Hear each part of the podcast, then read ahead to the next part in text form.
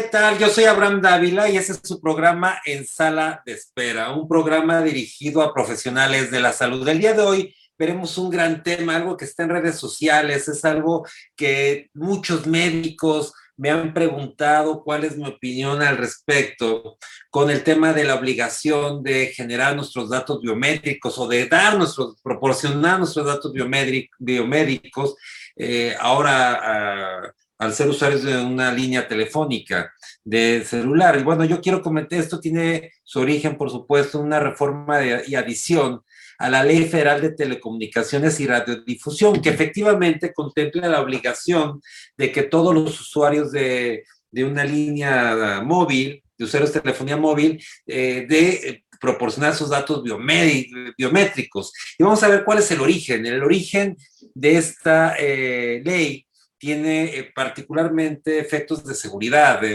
muy impulsada por el tema de la Secretaría de Seguridad, y esto a raíz de que bueno, hoy en día prácticamente cualquier persona puede acudir a, una tienda de autoservicio y, eh, o de conveniencia y tener acceso a una línea telefónica.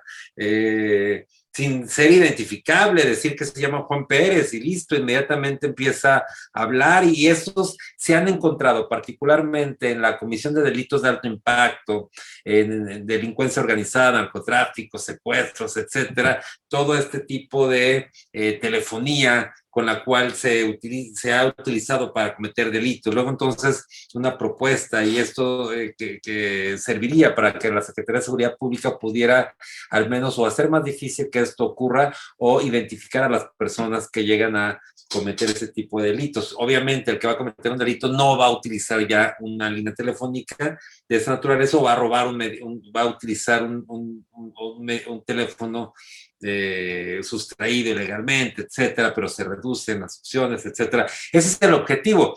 Ahora vamos a ver, eh, ese ha sido lo que se ha explicado. ¿Cuáles son las cosas buenas y las cosas malas? ¿Por qué nos incomoda este tema? Eh, y vamos a ver las cosas buenas y las cosas malas. Las cosas o no tan buenas. Por ejemplo, lo que, lo que digo, nos quejamos, ¿de qué nos quejamos? A ver, temas de tener que tengan nuestros datos biomédicos, biométricos. Bueno, yo quiero comentarles que hoy en día el sistema de administración tributaria, el SAT, que depende de la Secretaría de Hacienda y Crédito Público del gobierno mexicano, tiene los datos biométricos de todas las personas que facturamos. ¿Sí? O sea, mis datos, si yo facturo, me pidieron desde hace años mis datos biométricos, si no, no puedo facturar. Si soy eh, parte, si soy miembro de una sociedad, eh, de una persona moral que facture, tienen mis datos biométricos, tienen mi iris, tienen mis huellas, tienen todos mis datos.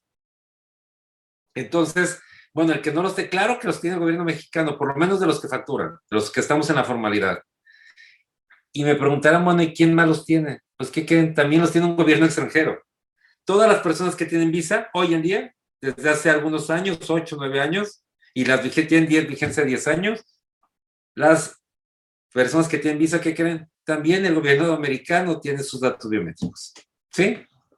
Sí, o sea, el gobierno americano para toda persona, visa de trabajo, visa de turista, de estudiante, requiere sus datos biométricos.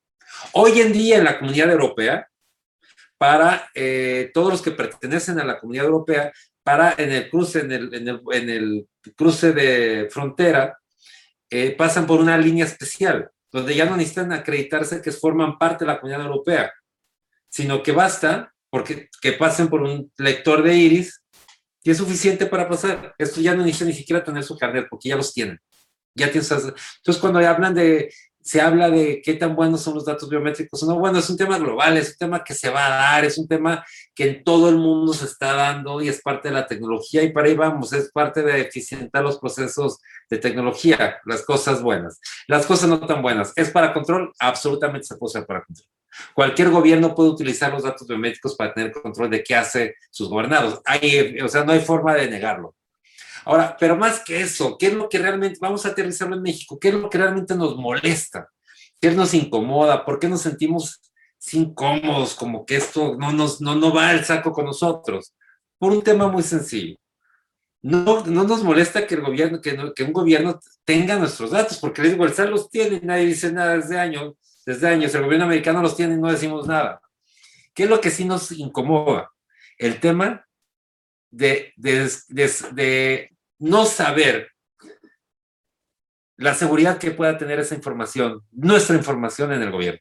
Esto es, lo que nos incomoda es que esa información, nuestros datos biométricos, puedan llegar a la delincuencia organizada, que pueda llegar a quien, al mejor postor, porque ya pasó, ya pasó con la información del INE. La base de datos del INE, sí, sus datos, su nombre, domicilio, su huella, la vendieron. La vendieron. Una institución, eh, si viene siendo esto, es un organismo constitucional autónomo, esto no depende del gobierno, es autónomo. Lo que supuestamente nos garantiza eh, mayor autonomía y, y, ocurre que esto, autonomía del gobierno más institución, garantía esa institucionalidad, y no el, capricho de un presidente, pues ahora pasó esto. La vendieron la del INE. ¿Qué es lo que teme el ¿Qué, es lo que tememos? No el proporcionar nuestros datos biométricos. No estamos en contra de tecnología, no estamos en contra del tema de seguridad. Al contrario, es lo que más queremos. Pero lo que nos preocupa indiscutiblemente es la seguridad que pueda tener nuestra información y que pueda eh, tener el riesgo de venderse de tener, de que quien no queremos que la tenga precisamente sea quien la tenga.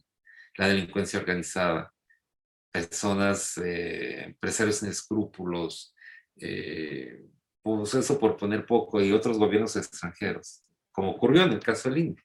Eso es lo que realmente nos preocupa y quizá eh, el actual presidente de la República pueda garantizar eh, que eso no ocurre en su mandato, pero lo podría garantizar, digo, primero, no sé si lo podría garantizar, pero lo podría garantizar además otro, el que viene, o el que viene, el que viene.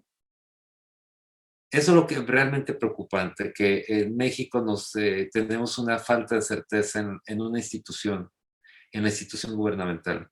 ¿Qué es mi sugerencia?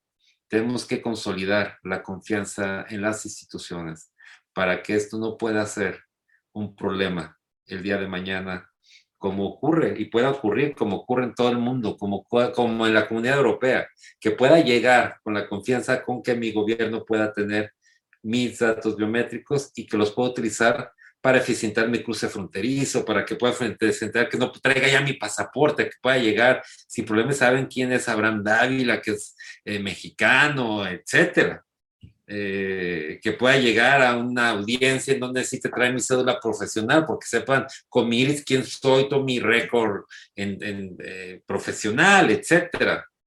Para eso, obviamente, sí, sí, habrá quien me diga, oye, pero es tema, es control, es control. O sea, no hay forma de decir que un gobierno queriendo mal utilizar la información no pueda ejercer control sobre sus eh, gobernados son los pros y los contras. Entonces, yo se los dejo sobre la mesa. Mi opinión es, eh, eh, particularmente los datos biométricos no me asustan. Lo que sí me asusta es el tema de la seguridad de ello. Entonces, creo que lo que, si quieren que avance eh, hoy sé que se están tramitando juicios de amparo, hemos platicado con algunas agrupaciones, con algunos líderes de la, medicina en México y con mucho gusto estamos apoyándolos para si alguien quisiera tramitar un juicio de amparo, hacerlo, hacerlo de manera colectiva. Sin embargo, eh, el tema que si, si, quiere, si se quiere que eso se avance, tendrá que tener la, certeza, se tiene que dar la certeza de la seguridad. Si no se da esa certeza de seguridad, nadie estaríamos dispuestos a dar nuestra información. Nadie. Nadie si esa información va a parar mal. O no sabemos con quién vaya a parar. Ese es el punto medular de este podcast y es el, la inquietud, la, el que no sentimos el saco puesto con esta reforma de edición. Cuando se garantice esa certeza, las cosas quizás cambien. Ese es mi comentario. Yo soy Abraham Dávila y este es su programa en sala de espera. No se lo pierdan siempre. Muchas gracias.